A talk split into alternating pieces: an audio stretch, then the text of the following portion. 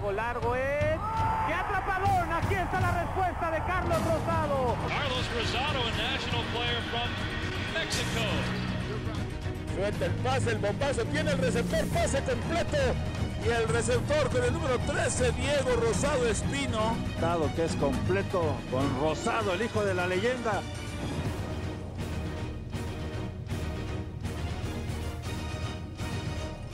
El arte de correr trayectorias.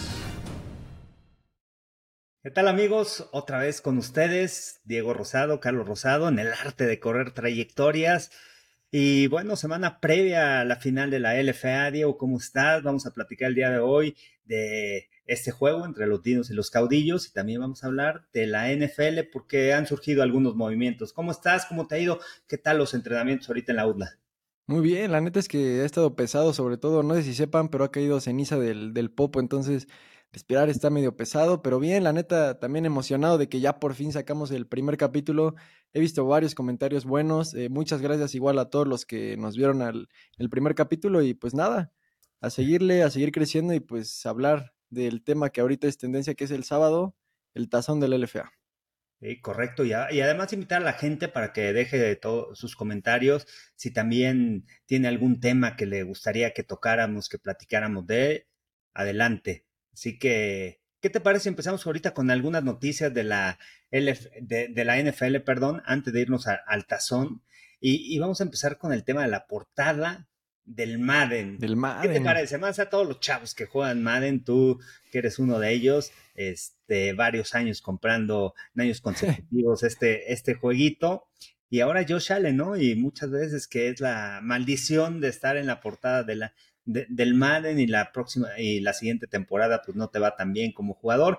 Y ahora, bueno, uno de los quarterbacks que se espera que ya pueda ganar el MVP en la NFL, que por ciertas circunstancias ha ido creciendo, le cambiamos a su coordinador ofensivo este, en los Bills. Y, y, Josh Allen como que no ha dado ese paso adelante, igual los Bills de Buffalo, de llegar al Super Bowl, un equipo contendiente en la americana, pero que al final se ha quedado cerca. Sí, Josh Allen es un monstruo, ¿no? Y ahorita lo que decías de la portada, todavía me emociono. O sea, ahorita ya no compro tanto el Madden, ahora es más mi hermano que es más chico, el que lo compra, pero todavía la veo y me emociona el, el saber quién está en la portada.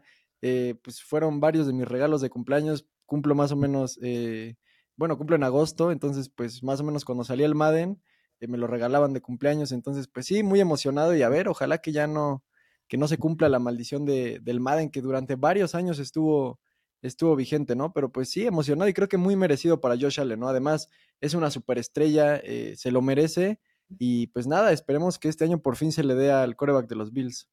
Y a los Bills de Buffalo, ¿no? Hay muchos aficionados, los Bills Mafia, que ha esperado que su equipo se han armado muy bien. Sean McDermott, su entrenador en jefe, este, y con buenos entrenadores, con un equipo sólido a la ofensiva, con un Josh Allen que había algunas críticas cuando salió de la Universidad de Wyoming, cuando fue seleccionado en primera ronda por el tema del porcentaje de pases completos, que no venía de un gran programa y de repente creció en la NFL, le traen receptores, este, traen a Stephon Diggs, una ofensiva sólida, pero que no ha podido ser contundente sí, y, sí. Le, y, Le, ha podido ganar a, a, los Chiefs. Este año una de las contrataciones fue Leonard Floyd, que es un rusher, un linebacker exterior, que es otra de las debilidades, ¿no? Ya trajeron a Von Miller la temporada pasada, se lesionó Von Miller y bueno, y esta defensiva, por buenos jugadores que tenga, se ha armado bien, Leslie Fraser ha sido, ha hecho un buen trabajo a la defensa, pero se han quedado cerca en la antesala del Super sí. Bowl, han perdido contra los jefes de Kansas City y bueno, vamos a ver qué no, sucede. Y, y, si este año yo creo que si no se le da a los Bills, ya no va a ser la maldición no. del Madden, ya es la maldición de los Bills, porque ¿cuántos Super Bowls han perdido ya? Cuatro, ¿no? ¿Perdieron cuatro? Per, per, perdieron cuatro, ya. A, a la ya, gente joven como no tú ganado no ni uno. ¿no? Pero a mí me tocó con Jim Kelly, este, Andre Reed como receptor, Thurman Thomas, tener una defensiva sólida. Sí. Fueron cuatro veces con Marv Levy como entrenador en jefe y de repente, bueno, pues perdieron y las aparte cuatro. fueron en, ¿qué? ¿En cinco o seis años que llegaron? Sí, sí, sí, hubo años Fueron consecutivos ahí. en que llegaron. Aparte, el, este, el primer año que llegan, es increíble cuando juegan contra los Giants, este, y de repente se esperaba que ellos eran favoritos por cómo habían llegado con una ofensiva sólida, la número uno en yardas este, por partido, eh, y de repente con los Giants, con un coreback suplente, con Hostetler, y, les ganan el partido, fallan el gol de campo al final del juego, pegan, se va a un lado, Scott Norwood falla el gol de campo para el triunfo y de ahí vuelven a llegar otra vez sólido, un equipo sólido, pero al final esa maldición de no poder haber, de no poder ganar el Super Bowl. Los Cowboys les metieron una paliza en uno de los Super Bowls, este, pero bueno, son los Bills de Buffalo. Esperemos, esperemos Mucha que no. afición, ¿eh? Bills Mafia. Sí, en México mucha afición. Yo no sabía, la neta estaban como que escondiditos. Y ahora que empezaron otra vez a ganar con, con Josh Allen, pues ya como que empiezan a, a salir varios fans, ¿no? Pero pues sí, ojalá se les dé. Y Josh Allen, la verdad es que le ha trabajado duro, eh, ha competido, es un, un, cuate que compite cada juego. Y, y, pues se lo merece, ¿no? Y bueno, la portada del Madden merecidísima. Esperemos que, que sea la maldición, pero para bien, ¿no? La maldición, pero ahora de ganar a los Bills. Sí, y hay un puntito que, bueno, el año pasado cambiaron de coordinador ofensivo, hablando de coaches, que he estado involucrado más en este tema dentro de la NFL, me fijo más en los entrenadores y bueno, la salida de Brian Dable, ¿no? Cuando sale, eh, va, va, a los Giants como entrenador en jefe, pero era una pieza clave y, fue una pieza fundamental para el desarrollo de Josh Allen en este equipo.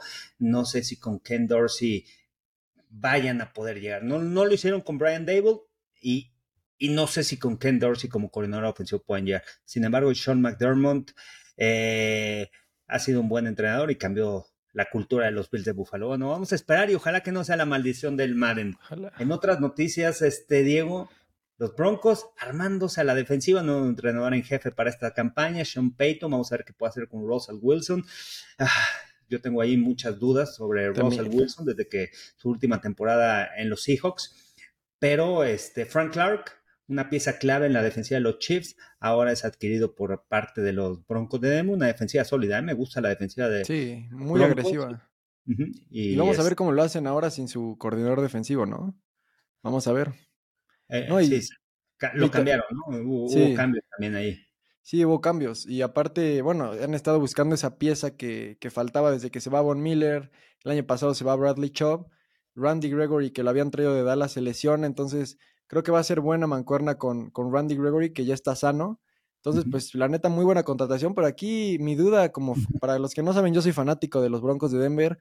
Eh, pues desde 2015, pues la verdad es que le he sufrido bastante. Ya los vi campeones, pero le he sufrido mucho. No han pasado a playoffs. Pero yo creo que aquí la interrogatoria es Russell Wilson, ¿no? O sea, sí se están armando la defensa. El, el año pasado traían una gran defensa, pero la duda sigue siendo Russell Wilson, ¿no? Si Russell Wilson juega a como estaba jugando en, en, los Seahawks, vamos a ver un, un, equipo completamente diferente, ¿no? Porque aparte se hablaba de que iban a cambiar los receptores, se hablaba de cambios a la ofensiva, pero pues al final se aferraron con, con Cortland Sutton, con Jerry Judy, tienen un gran cuerpo de receptores, draftean a, a este receptor de, de, Oklahoma y pues vamos a ver cómo lo hacen. Yo, mi duda ahí es Russell Wilson, ¿no? Pero a la defensa creo que estamos bien armados y en mi opinión tenemos al mejor corner de la, de la liga. Y yo creo que la llegada de, Sean Payton a esta escuadra va a ayudar mucho para el desarrollo de Russell Wilson. Sí, es un quarterback veterano, es un quarterback que ya llegó al Super Bowl, pero sus últimas temporadas en los Seahawks tuvo muchos problemas. Es un quarterback que eh, su mejor juego es extendiendo las jugadas, eh, haciendo jugadas fuera de lo planeado y no y, y, y, las temporadas, las últimas temporadas se ha mantenido más como un pocket passer, como un jugador de bolsa, de protección, y no tiene el tamaño, mide un 83, tampoco tiene el tamaño, tiene mejores cualidades saliendo de la bolsa de protección, haciendo jugadas grandes, y creo que ese es el juego que tiene que, eh, eh, eh, en un esquema ofensivo en donde debe participar Russell Wilson. Sean Payton sí. está acostumbrado a trabajar con Drew Brees, también un coreback bajito, un 83 de estatura, entonces creo que puede dar buenos sí, ¿no? Y aparte que es una mente ofensiva, ¿no? Sean Payton, me gustó mucho la contratación, creo que va a ayudar mucho al equipo y el mayor beneficiado va a ser Russell Wilson. Y, y aquí te va esta pregunta, ¿tú hubieras dado una primera ronda por Sean Payton? Por un coach, Sean Payton. Hijos, no sé, no sé, estaría en duda, pero Quizás sí, ¿eh? quizás sí, por lo que puede hacer. El, también la duda, ¿no? De Sean Payton, si puede llevar al equipo al Super Bowl. Lo con los Santos sí, claro. tampoco, eh, bueno, sí llegó al Super Bowl, llegó una temporada, este, ganó el Super Bowl, pero después de ahí se quedaba cerca, ¿no? Se quedaba en playoffs y este, y vamos a ver qué sucede con, con Sean Payton. Hablando de Frank Clark, me gusta mucho, un rusher sólido, que tiene diferentes movimientos, que tiene velocidad y hay un jugador que me llama mucho la atención de los Broncos de Denver, también como pass rusher, Jonathan Cooper, Jonathan Cooper que realmente este, poco se habla de él y que puede crecer y puede ser un jugador que tenga doble dígito en esta temporada. la defensiva, Patrick Surtain, o sea, tiene una defensiva sólida y buen equipo los Broncos de Denver. Y bueno, otras noticias, Dalvin Cook fue cortado por los vikingos, se espera que los Dolphins lo vayan a firmar, egresado de Florida State, este, y vamos a ver qué sucede, ¿no? O sea, ¿qué, qué, qué, te parecería llegar a Miami con el gran genio que dicen, que para mí no es un gran genio en el ataque terrestre. Creo que el ataque terrestre funcionaba en San Francisco gracias a Kyle Shanahan, pero Mike McDaniels lo vendieron como el gran genio para correr el balón, como un genio ofensivo, pero el año pasado fue la ofensiva número 32 corriendo la bola y se espera que llegue a Miami Dalvin Cook. ¿Qué te parece? Cuatro temporadas de mil, yardas consecutivas para Dalvin Cook y de repente es cortado. Alexander Mattison se va a quedar como titular y este y el puesto de corredores en la NFL, ¿no? O sea, los corredores tampoco duran tanto tiempo en un mismo equipo. Sí, no, y eso es algo que ha ido cambiando, ¿no? Tú, tú lo vivías diferente igual eh, hace, hace 10, 15 años se vivía diferente esto de los corredores, bueno, yo también, también ya estoy más grande, y pues sí, ya está de moda irse a Miami, también lo vimos con, con Messi que acaba de llegar a, a Miami, ¿no? Sí, también y por eso yo creo que también se fue Dalvin Cook, o se va a ir Dalvin Cook por Messi, ¿no? Pero no, yo creo que el tema de la durabilidad de los corredores es lo que, lo que preocupa, ¿no? Antes, eh, yo me acuerdo, los equipos drafteaban en primera ronda, se iban tres, cuatro corredores, hasta cinco corredores, y, y, a lo largo de sus carreras vimos que no son tan durables, ¿no? Lo hemos visto con Ezekiel Elliott, lo vimos con Saquon Barkley, en fin, lo hemos visto con muchos corredores y creo que también ese es el tema, ¿no? Que no es un no es una inversión tan a largo plazo la que hacen los dueños y no se arriesgan, ¿no? A, que, a darles tanto dinero porque saben que igual y no van a ser durables, ¿no? Y, creo que a, Minnesota sí le va a pesar. No sé si Mattison esté listo para tomar ese rol de corredor uno, pero pues lo tienen que aprovechar, ¿no? Y para los, los del Fantasy, pues también echarle, echarle un ojito a Alexander Mattison, ¿eh? Que va a estar ahí. Y no sé, no sé cómo lo vayan a utilizar en Miami, eh, si los vayan a estar rotando, tienen a tres, cuatro corredores que son muy rápidos, entonces también le, gusta rotar corredores, ¿no? Eso es también una característica de, los Dolphins y pues a ver cómo lo usan. Eh, no sé si, si, lo vayan a utilizar de tres downs, pero creo que sí va a tener un rol importante en los Dolphins si es que, si es que llega. Si es que llega, ¿no? También este, es importante, tiene a Rahil Morris que lo hizo bien en la temporada pasada, lo conoce bien McDaniels porque trabajó con él en San Francisco y este, y hablando de la posición de corredores, ¿no? Hoy en día los esquemas ofensivos han cambiado y para ser un corredor tienes que ser sólido también atrapando el balón. Tienes que ser una pieza importante porque muchos de los esquemas se basa en que el corredor lo utilicen como receptor, este, esté como receptor abierto en el slot, pero puede ser un arma, tiene que tener buenas manos, así que la posición de corredor ha cambiado y buscan ese tipo de características en esa posición. Y por último, para terminar con el tema de NFL e irnos al Tazón México, ¿qué va a pasar con DeAndre Hopkins? Nosotros que fuimos, bueno, fui receptor, tú eres receptor, eh, el arte de correr trayectorias y, es bueno, ¿no? Tocar ese tema para ver también nuestra opinión sobre DeAndre Hopkins, uno de los receptores más sólidos en la NFL, pero que no ha llegado a ningún acuerdo con ningún equipo. Hay interés por parte de los Chiefs de Kansas City, hay interés también por parte de Cleveland. Regresaría a jugar con Deshaun Watson, estuvieron juntos en Houston, en los Texans. Este, son de los equipos más sonados que se espera que pueda firmar este DeAndre Hopkins. Igual ese rumor de que los podría caer con Bill Belichick a los Patriots. Incluso me parece que fue hace, fue hace una semana que subió una historia en el gimnasio viendo highlights de los Patriots y la subió a, Instagram, ¿no? Entonces también la gente empezó a decir se va con Belichick, llega a los Patriots, pero pues yo creo que DeAndre Hopkins ya está en ese momento de su carrera en el que quiere ganar un, un anillo, ¿no? Yo creo que se va a ir con algún equipo contendiente, lo vimos ya también con OBJ, que se fue a los Ravens. Eh, recientemente y creo que DeAndre Hopkins todavía te puede aportar mucho, sobre todo el liderazgo que tiene. Creo que es un jugador que pesa eh, dentro del campo. Aparte de las habilidades que tiene, es un jugador que, impone, ¿no? Que si sabes que tienes un DeAndre Hopkins, tienes que echarle un ojo, tienes que tenerlo escauteado más de lo que todavía pueda hacer. Pero sí, yo veo a DeAndre Hopkins ya en esa parte de su carrera. También ha tenido problemas, hay que recordar eh, la suspensión que tuvo, ha tenido ahí unos problemillas con la liga entonces, no sé si también sea por eso el tema de que no ha elegido equipo o porque quiere irse a algún equipo contendiente, ¿no? Que yo me voy más por esa, por esa opción. No sé tú cómo lo ves. Sí, yo también, ¿no? Y hay que hablar, ¿no? También de las características de, Andrew Hopkins, un receptor sólido que simplemente su presencia dentro del campo, la inteligencia que tiene en el juego, es un receptor que difícilmente va a ganar gran separación sobre los profundos.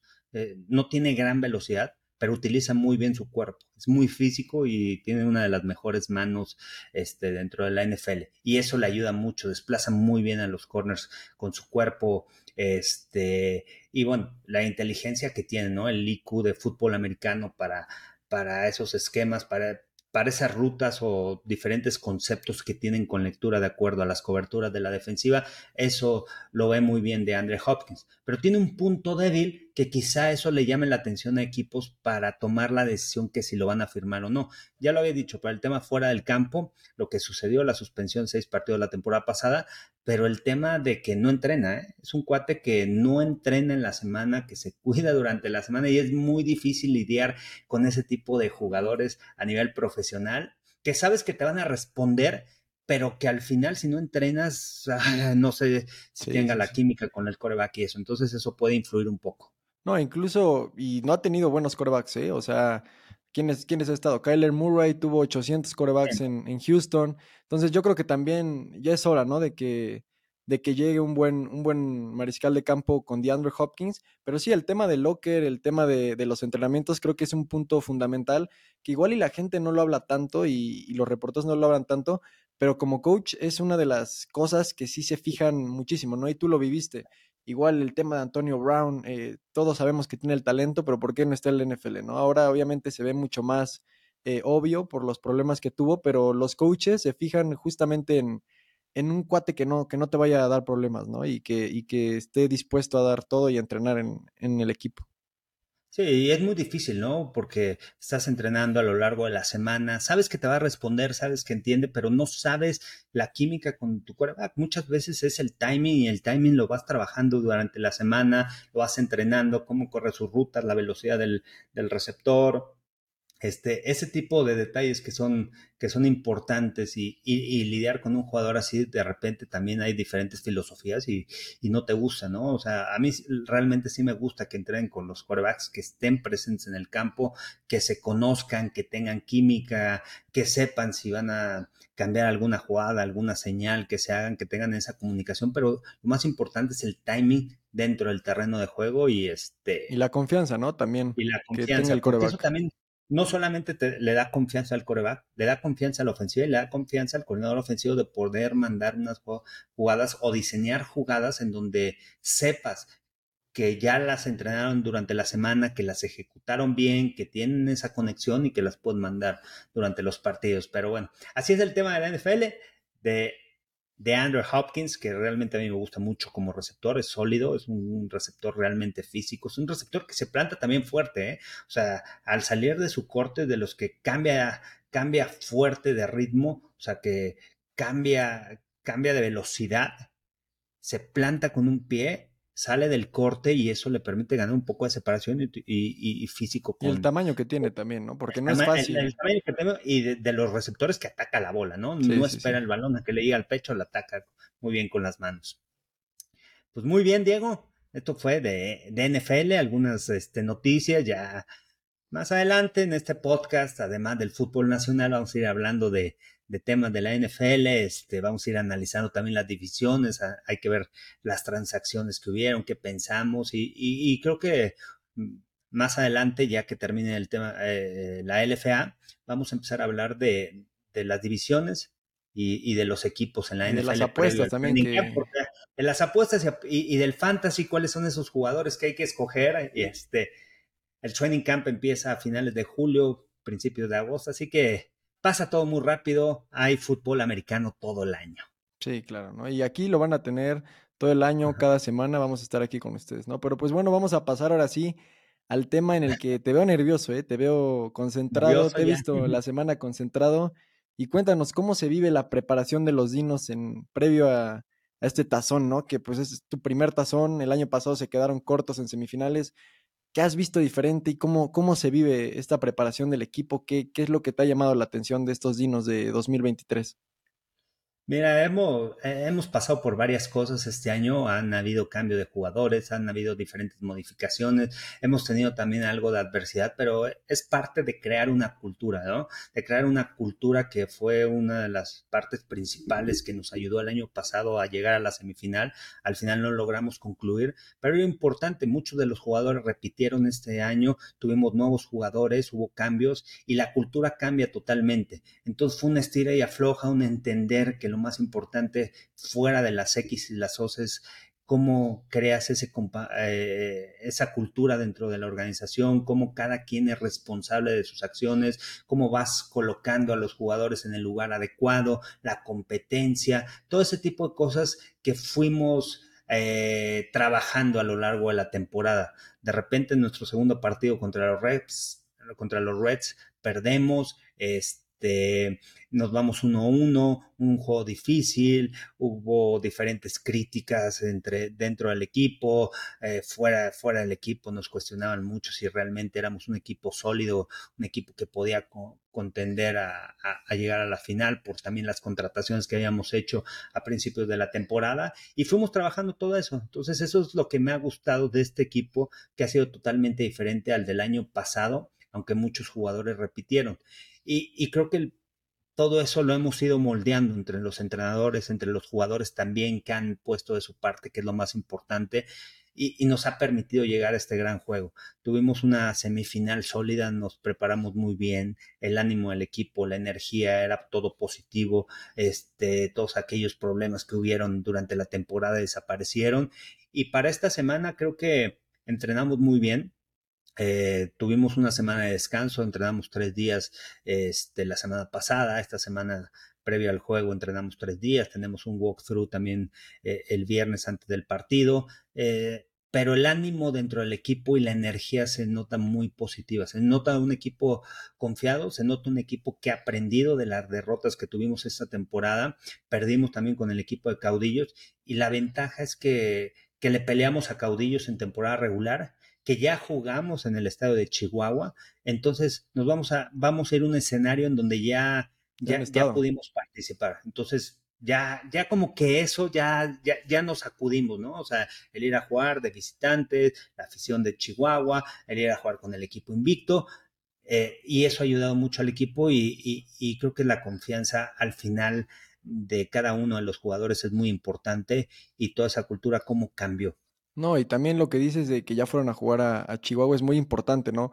Como jugador igual cuando vas contra un equipo es algo nuevo, eh, un estadio nuevo, gente nueva, Caudillos se acaba de unir a la LFA, entonces pues es algo nuevo y ahora pues ya saben, ¿no? Lo que es estar ahí, además de que en ese partido ustedes estuvieron ahí, o sea, iban ganando 10-0 iniciando el juego, entonces los jugadores yo creo que saben, ¿no? Que, que va a ser un, un juego duro, los Caudillos la verdad es que es un equipo disciplinado, un equipo grande, muy inteligente, tienen, tienen playmakers en, en cualquier lado de, del balón, tanto en ofensiva como en defensiva, como en special teams.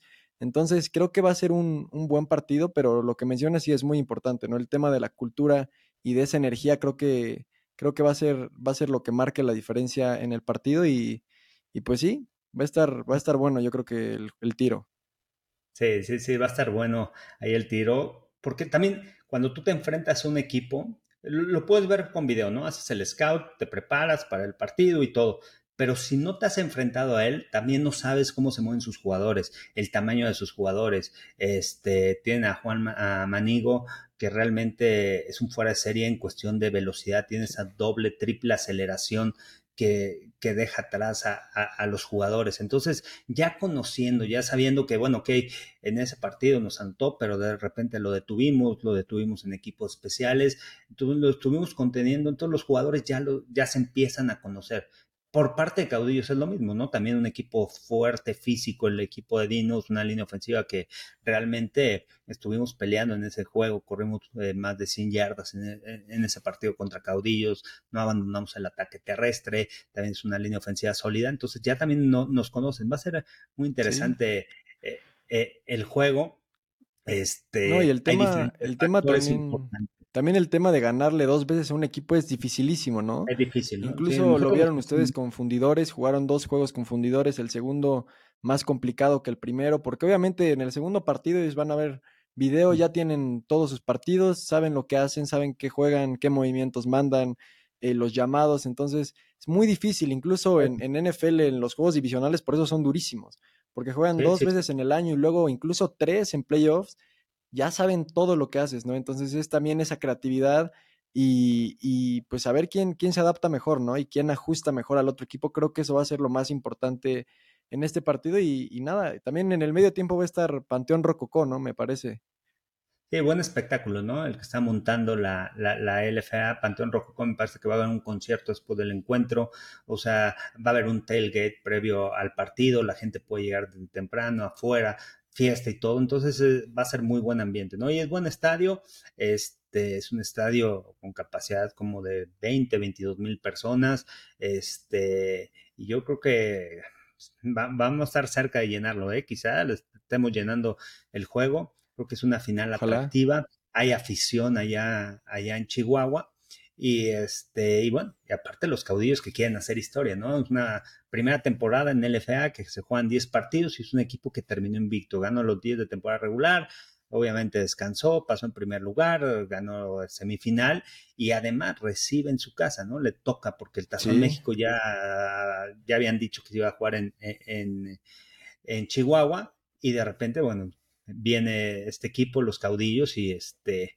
y van a ser locales, ¿no? O sea, apenas su primera temporada en LFA, un equipo que se armó bien, un equipo que también que estuve platicando con, eh, con Enrique Zapata, que es su gerente general, director deportivo, y, y, me hablaba mucho de, en el juego de temporada regular, de, de también, ¿no? El tema de la cultura, de cómo se ha adaptado el equipo, que estaban trabajando bien, que se vivía un gran ambiente y eso les permitió, además del talento que tienen, poder terminar como un equipo invito, un, equipo de caudillos que, que es sólido, que, que su estrategia es la primera mitad con todo, ¿no? O sea, le meten el acelerador, tratan de hacer jugadas grandes, tratan de hacer jugadas en equipos especiales, que ha sido uno de los puntos importantes para que ellos hayan ganado sus encuentros, y, y tratan de obligar al rival a venir de atrás. ¿Y eso qué provoca? Que los equipos empiecen a cometer equivocaciones, que se empiecen a desesperar. Es ese, es, ese tipo de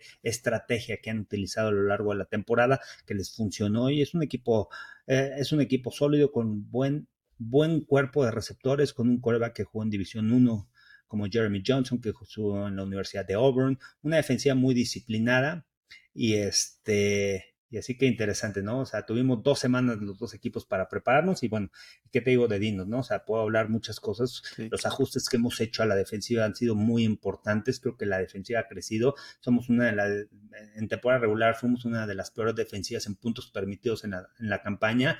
Sin embargo, en la semifinal hicimos un buen trabajo deteniendo a Reyes este, en varias cuartas oportunidades. Hicimos, hemos hecho los ajustes necesarios y creo que esta defensiva ha crecido mucho y también tiene muy buen talento, ¿no? La de Dinos tiene jugadores que tienen experiencia, tenemos jugadores americanos que pueden presionar al coreback, que son sólidos.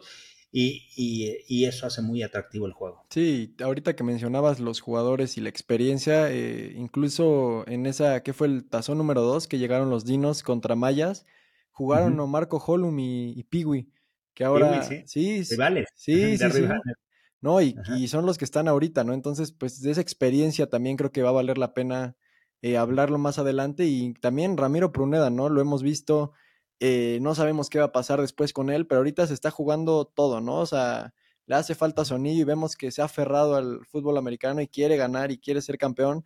Entonces también creo que en este tipo de partidos, como, como pues es la final, es el tema de la experiencia, ¿no? Y que y que pues sí, que en, los encuentros grandes pues hagas jugadas grandes y demuestres, ¿no? Pues que eres también creo que va a ser un, un gran duelo para Eric Niño y va a ser pues un reto, ¿no? También porque él nunca ha estado en esta instancia, eh, lo comentábamos este, antes, en, en ONEFA eh, estuvo como coreback suplente, entonces ha tenido que superar retos difíciles y creo que este es otro que igual y pueda marcar eh, mucho de su carrera, ¿no? Y, y todo lo que trae Eric Niño, yo lo veo muy confiado, lo veo bien pero este tipo de partidos es, los que te, son los que te definen como, como jugador, ¿no? Una final creo que es el mejor escenario, creo que tú posteabas apenas, ¿no? Que la, la, la presión es un privilegio, ¿no?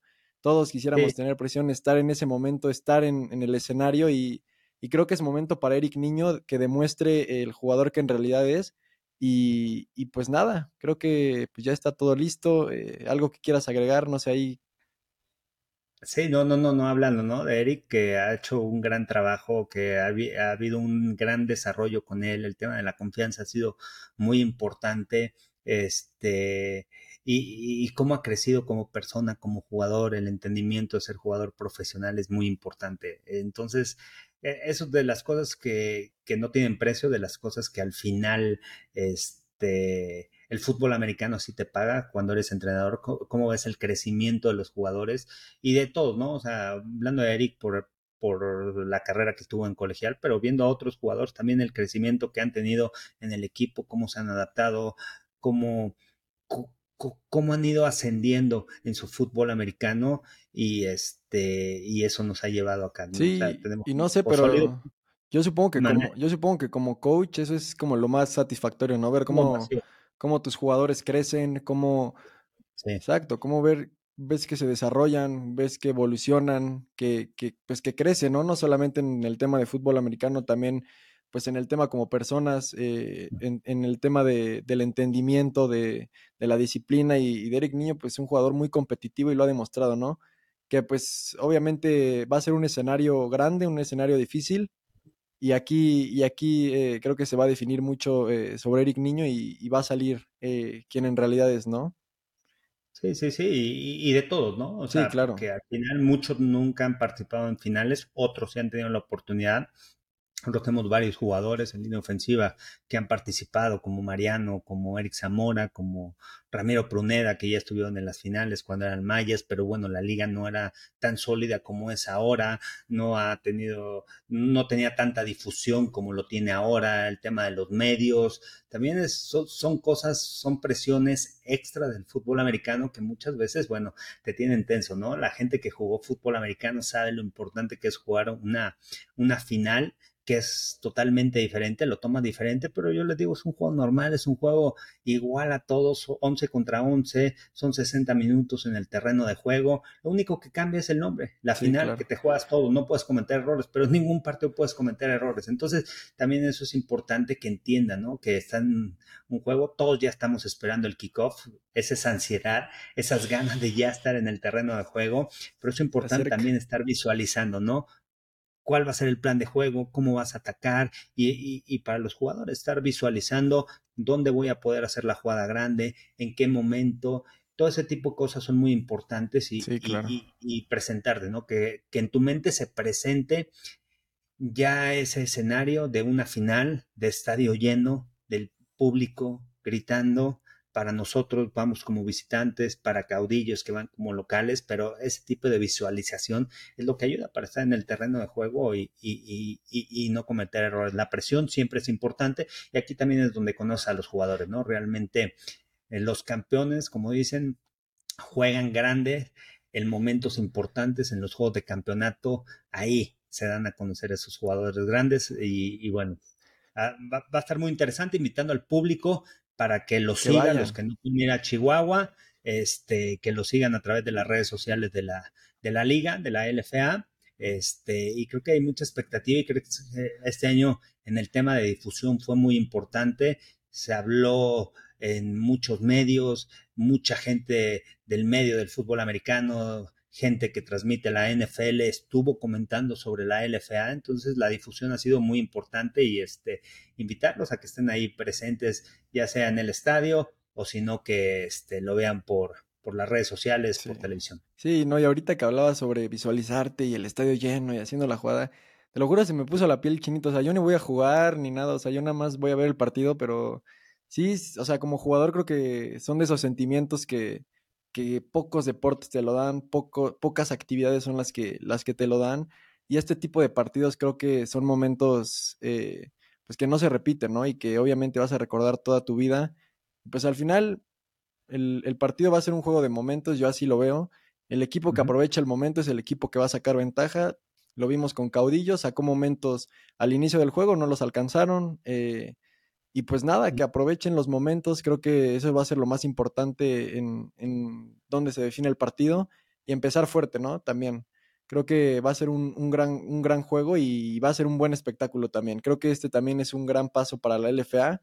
El cómo se viva eh, la final, el estadio lleno, como tú ya decías, se espera que se llene el, el estadio en Chihuahua. Entonces, pues va a estar padre, la neta, yo ya estoy emocionado, te digo, ni voy a jugar, o sea, obviamente sí le voy a los dinos porque pues tú estás ahí, pero, pero sí estoy emocionado, ¿no? Y ahorita se me ponía la piel chinita, me dieron ganas de volverla a poner el casco porque, bueno, hace rato me lo puse de que entrené, ya me dieron ganas de ponerme el de los dinos y, y meterme, agarrar un vuelo a Chihuahua y meterme al partido ahorita con lo que decías de, de visualizarte y aprovechar el momento y todo esto, pues sí, creo que como jugador es muy padre y, y pues te recuerda cosas, ¿no? O sea, yo, por ejemplo, me puse como en el lugar así de, en Onefa, por ejemplo, ahorita y todo esto.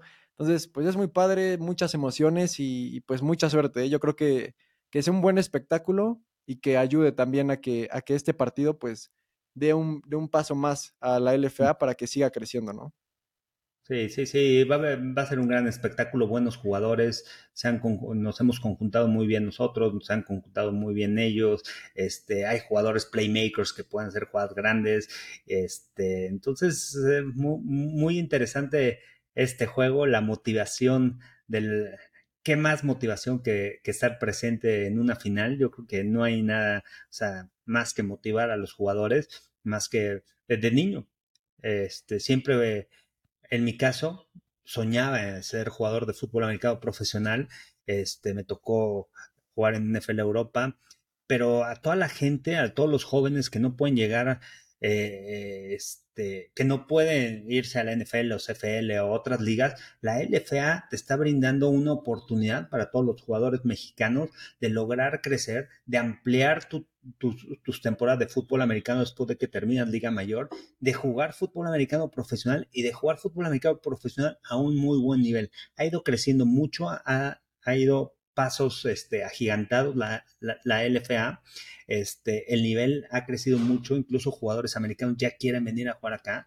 Y este, entonces, creo que es un sueño que, que, el día de mañana muchos chavos que ahorita están en juveniles, que ahorita están en infantiles, su sueño es ese, ¿no? Jugar eh, LFA y qué más que jugar una final. Sí, claro. Este, yo creo que no hay, o sea, no hay mayor motivación que estar presente en una final y este y darlo todo, ¿no? Aprovechar cada momento. Hemos aprovechado muy bien estas dos semanas y creo que vamos a aprovechar muy bien este, este partido. Y lo más importante, ¿no? Al final es algo que nos gusta y es disfrutarlo y este y así tiene que ser para ambos equipos. No, pues mucha suerte, papá, Carlos, Willy.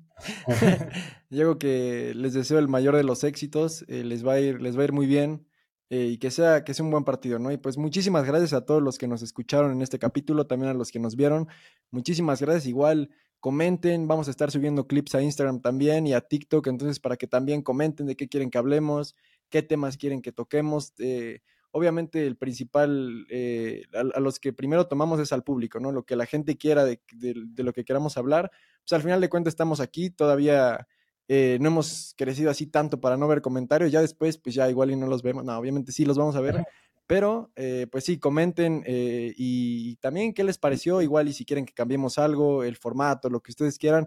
Y pues eso también nos ayuda mucho, ¿no? Para que vayamos creciendo. Es algo igual nuevo para nosotros dos estar empezando esto, pero pues nada, muchas gracias a todos los que, los que nos han apoyado, los que han comentado también.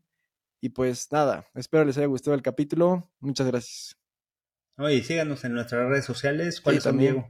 Ah, ya tenemos cuenta de Instagram, es el arte de correr trayectorias. Eh, la cuenta personal de, mi papá es Carlos Rosado V. La mía es arroba dieros21. Igual en, en, Twitter estás igual, ¿no? Arroba Carlos Rosado V. Y en Facebook ya vamos a empezar también a subir eh, contenido a la página de, de aquí el, el jefe.